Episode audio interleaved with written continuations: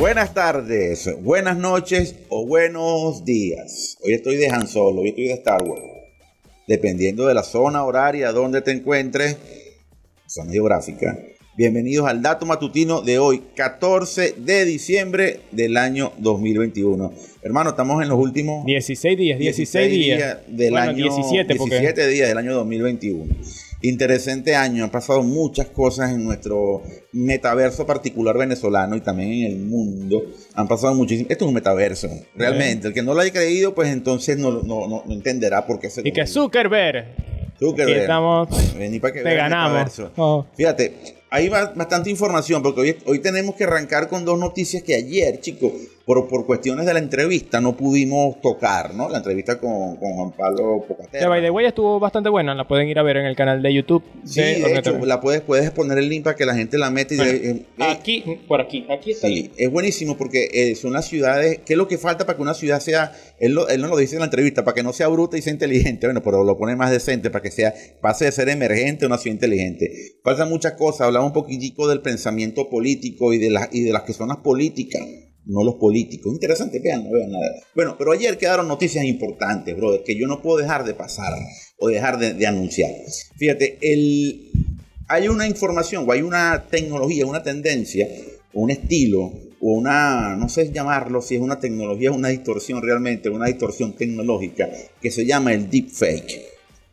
¿Tú sabes lo que es el deepfake? No, explícame. Yo no, es parte del mismo principio de la tecnología esta que se genera con imágenes 3D que hacen simulación de rostro y después colocan el rostro eh, en alguna Ajá. película, en alguna producción. La técnica que utilizaron con Leia Organa en, en, en Rogue One, que utilizaron con Luke y Leia en la última entrega de la tristemente célebre última trilogía de Star Wars que puedes simular el rostro de una persona y lo colocas en otra y técnicamente te va a dar el movimiento, etcétera.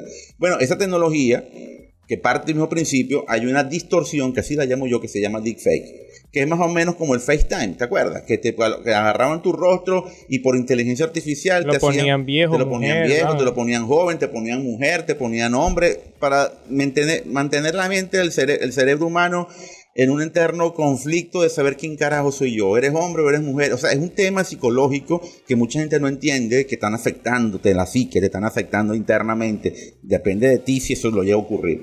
Pero bien, fíjate lo que es el deepfake.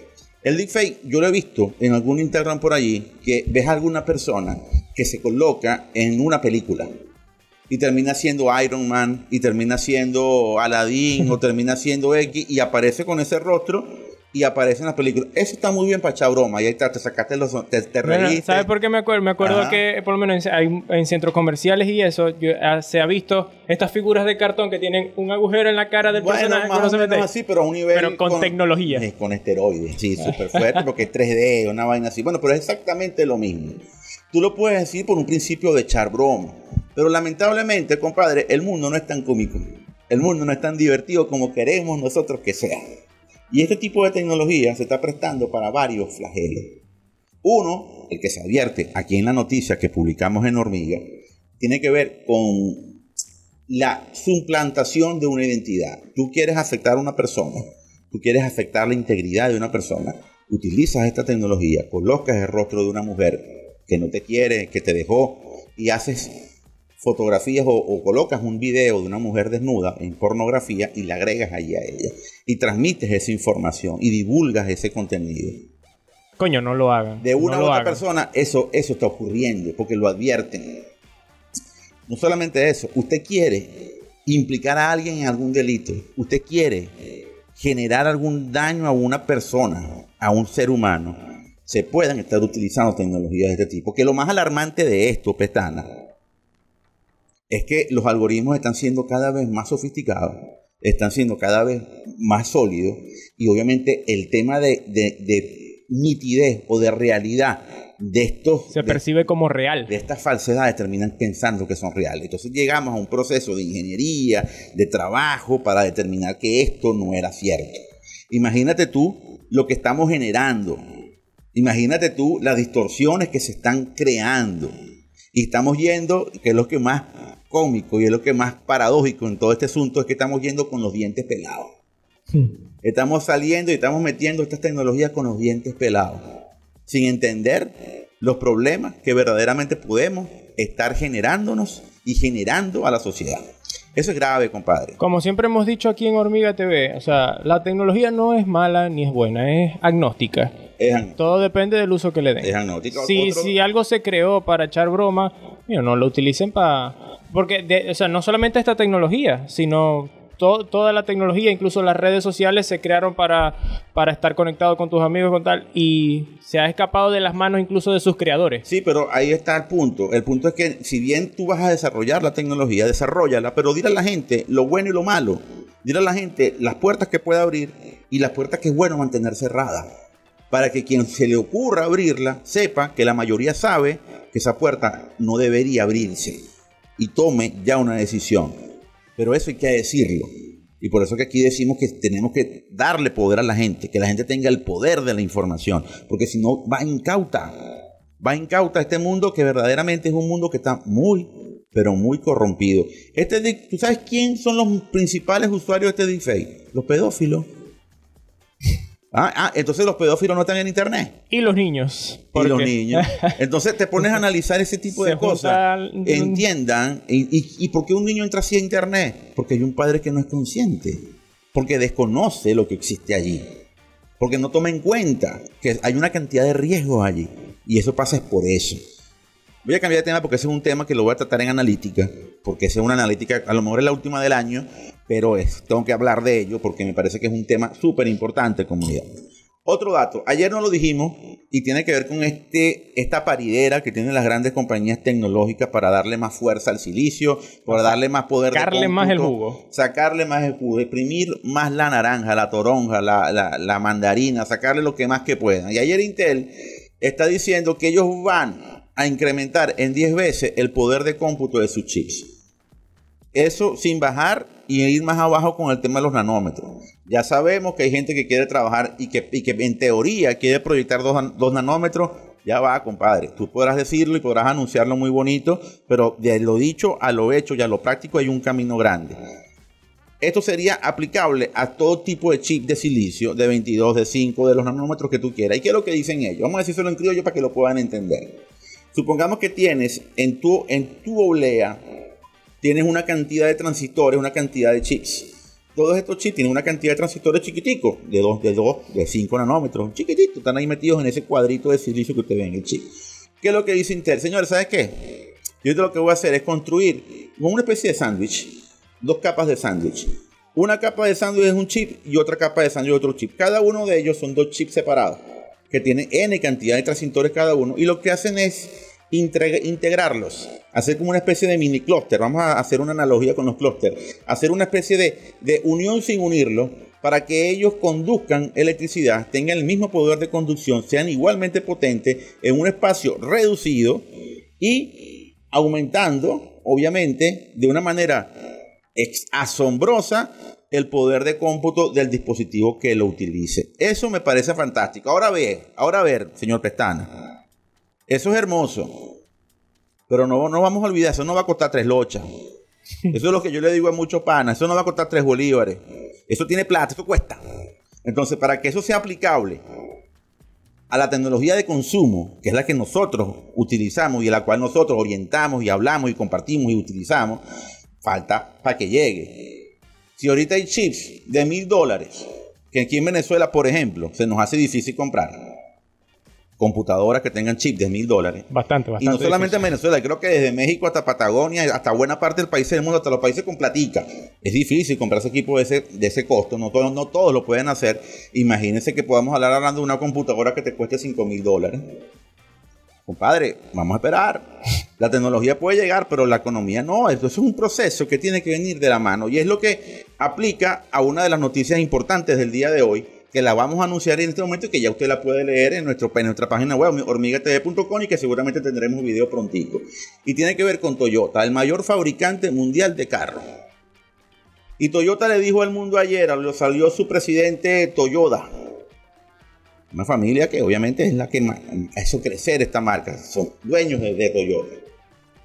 Señores, ¿saben que Nosotros vamos a, a, trabajar para que de aquí al año 2030, estamos hablando de ocho añitos, viejo, ocho añitos, vamos a tener por lo menos la línea de vehículos Lexus, que son nuestro tope de gama, totalmente eléctrico. Y vamos a tener por lo menos 30 modelos de nuestros carros eléctricos. Ahora, ahora bien, le dicen al señor Toyota, ajá, pero todos los carritos van a ser eléctricos. Le dicen, no, no. ¿Por qué no todos van a ser eléctricos? Porque si bien estamos comprometidos en, reducir la combustión fósil, también entendemos que no todos los mercados van a estar adaptados a la, conducción eléctrica en los próximos 20 años. Vamos a hacer motores de combustión con hidrógeno. Estamos trabajando en ello. ¿Para qué? Para que la logística, la nomenclatura, la fabricación, la ingeniería del motor a combustión no se pierda podamos seguir fabricando carros para la gente que no va a tener sistemas eléctricos y paulatinamente vamos a ir saliendo de los vehículos a combustión fósil, es decir, gasolina. Y nos vamos con hidrógeno y obviamente con eléctrico. En eléctrico van a invertir nada más y nada menos que 70 mil millones de dólares. 70 mil millones de dólares. Entonces, obviamente uno viendo las cosas desde, la, desde, la, desde el terreno de los países que no van a tener carros eléctricos en el año 2030, es decir, uno de, los, uno de esos es nuestro país, vemos que qué lamentable que nosotros por más de 30, 40, 50 años tuvimos líneas de ensamblaje de todas las grandes compañías del mundo. Nuestros carros salían ensamblados para toda América del Sur. Y ahora, chicos, no tenemos ensambladora y sería idóneo, sería oportuno, hubiera sido fantástico que estas líneas de ensamblaje pudiesen evolucionar a la conducción eléctrica, pero sería fantástico que como somos mercados que todavía vamos a andar rodando con combustión, generen las condiciones para que estas plantas se reactiven y fabriquen parte de los carros que buena parte de los países no eléctricos van a seguir utilizando. Es decir, a pesar de nuestra tragedia, tenemos una solución, hay una posibilidad. Hay que hay gente que sabe, hay que gente que conoce la industria automotriz, la trabajó, la vivió. Existe todavía estas personas, todavía están vivas, todavía están jóvenes, todavía pueden producir. Hay que aprovechar eso para ir formando gente y tener, buscar la alternativa. Nosotros nos vamos a quedar sin posibilidades económicas reales cuando el petróleo deje de ser importante para todas las industrias. Y eso está aquí a la vuelta de la esquina. Y ni digamos cuando estemos metidos en el metaverso, señor Pestana. Porque parece mentira, aunque muchos lo critiquemos, otros no nos guste, otros nos parezca ilógico, el metaverso es una realidad. Ya llegó, ya está aquí. Y, y fíjate tú, tenemos otra noticia como la que está diciendo Nike. Nike compró una empresa que crea zapatos en el metaverso. Ah, ya llegó, se ve, se siente. Entonces, ellos dicen, no, yo voy a comprar esta, esta empresa, ¿sabes por qué, compadre? Porque el, avatar de, Adolfo, no sé cómo vas a hacer tú tu avatar, no sé qué, cómo te vas a imaginar que eres en el metaverso. Así tal cual. El avatar de Adolfo se quiere comprar unos zapatos y yo quiero que esos zapatos sean Nike. Entonces va el señor Adolfo Avatar, va ahí con sus criptomonedas Ethereum o las que sean, va y se compra los zapatos Nike. Y eso cuesta plata igualito. Y eso genera economía. Es una, economía alterna en otro universo. Esto es algo obvio, escuchen, esto es algo que todavía tenemos que atender, analizar, pero esto parece que es indetenible, hay demasiadas opciones de negocio en esto y muchos las están detectando, otros las están criticando y otros no las están viendo. Yo trato de entender esto y si Nike se compró una marca de zapatos, una fábrica de zapatos digitales, es por algo. ¿Ok? Y yo voy a cerrar mi dato matutino un poquito largo de hoy, porque había que decirle las cosas que... Mucha información, mucha información. Mucha información. Ah, bueno, por cierto, Intel, eh, hay otro dato de Intel. Intel también metió con el metaverso. Eh, les comento, nosotros vamos a hacer cambios profundos en el mes de enero en el diseño de nuestra página web, quizás se van a ver a partir de febrero, pero vamos a actualizar muchos de los contenidos porque consideramos que la grilla de hormiga se quedó rezagada en función de los, de los tiempos que hay ahorita. Pero voy a hablar de Intel. Intel, ejecutivos de Intel le dijeron a unos periodistas cuál va a ser su participación en el metaverso. Y me pareció insólito lo que dice Intel. Van a desarrollar un software que te va a permitir a ti, Petana, cuando estés ahí jugando videojuegos, haciendo vainas, haciendo lo que tú vayas a hacer en el metaverso, que si te quedas sin capacidad de cómputo en tu computadora, el software va a permitir que otro equipo que no esté utilizado te dé su poder de cómputo para que tú sigas bailando reggaetón con Rihanna, no sé, lo que vaya a hacer en el metaverso, es tu derecho a hacer. El tema es que no me dicen si ese equipo es de él, si ese equipo es de cualquiera, si ese equipo está pidió autorización, la recibió y si esa tecnología está suficientemente segura que no va a caer en manos de algún X que quiera meternos un troyano por ahí en el metaverso. Entonces, ese tipo de comentarios alegres requieren de mucha discusión. Lamentablemente el colega no le preguntó eso a la gente de Intel, yo se lo hubiese preguntado. Eh, eh, creo que es algo importante porque eso técnicamente me dijeron que me iban a meter un troyano sin meterlo. Sonó raro, ¿no? Pero más o menos así. Vamos a ver en qué, en qué se transforma esto. Prometo darle fuerza a esta noticia más adelante, me recuerdo si se me olvida, pero hay que investigar un poco más al respecto. Y cierro con una empresa que ojalá pueda conseguir aplausos para que la gente haga así y la escuche en el, en el video. Voy a hablar de Apple, compadre. Apple es la primera empresa en el mundo que rompió la barrera de, la valoración de mercado de 3 mil billones de dólares. Para los gringos, los billones son como que si nosotros dijéramos más fácil, como que te busques un, Bolívar del año, del año 1970 y lo te ubicar ahorita. ¿Cuántos ceros tendría eso? Es decir, un 3, 3, billones de dólares serían como 3 mil millones de millones de dólares. Es un dineral. Es una cantidad de dinero asombrosa. Bueno, eso es el valor de Apple. El valor comercial de Apple. El valor de la empresa. Y esto es algo que se lo tenemos que deber a Tim Cook. En el año 2011, cuando Steve Jobs muere, mucha gente pensó que Apple estaba destinada a morir. Que la verdadera fuerza de Apple era Steve Jobs. Y no, la verdadera fuerza de Apple es todo el ecosistema que creó y que Steve Jobs creó. Y que Tim Cook, que era su mano derecha en estas, en estas labores, ha sabido mantener el ecosistema. Acuérdese que el maestro Steve dijo alguna vez que Apple no es una compañía de hardware, Apple es una compañía de software y por ser una compañía de software desarrolló su propio hardware. Eso ha sido la política de toda la vida de Apple. Y Tim Cook, desde que se montó en el poder hace más o menos 10 años al mando de Apple, ha incrementado en 1400%, 1400% el valor comercial de Apple en el mundo. ¿Cuál es el gran reto que tiene Tim Cook? Tratar de que el, el peso del ingreso de Apple vaya yendo hacia áreas que son estratégicas para su futuro.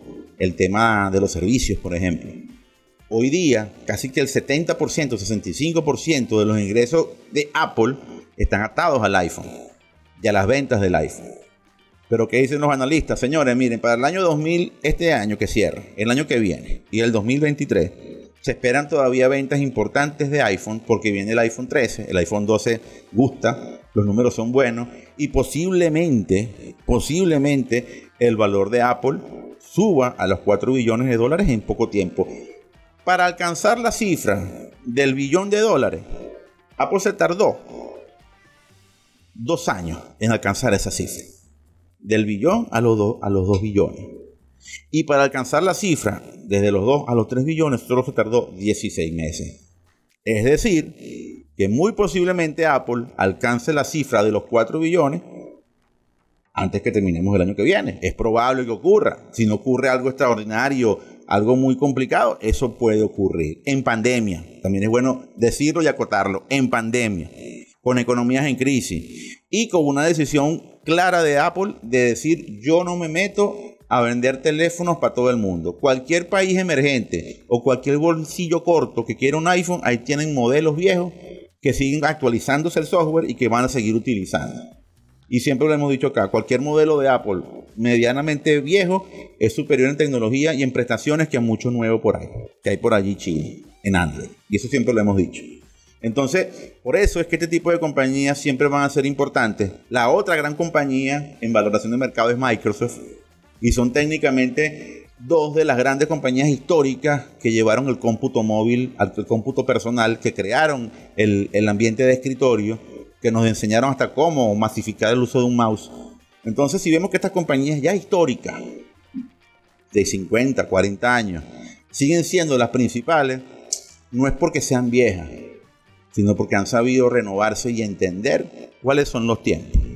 Así que no se olviden de eso para que siempre se esté renovando, porque es importante tener estos ejemplos. Y no se olviden, señor Pestana, que cosa, hermano? Que la información es poder. Y nosotros aquí en Hormiga TV, también en Hormiga Radio, en SoundCloud, en Telegram ahora, que por cierto, aquí está, por aquí va a salir Póngalo, que eso es importante, eso es importante. En Telegram tenemos un canal de noticias para que estés informado 24/7, para que tengas el poder. claro que sí, pues que tienes que decirlo así. La información es poder y nosotros queremos que tú tengas el poder. Será hasta mañana. Hasta mañana, comunidad.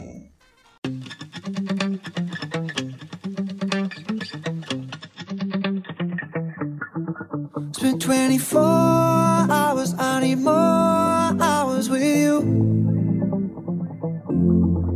You spent the weekend getting even. Ooh.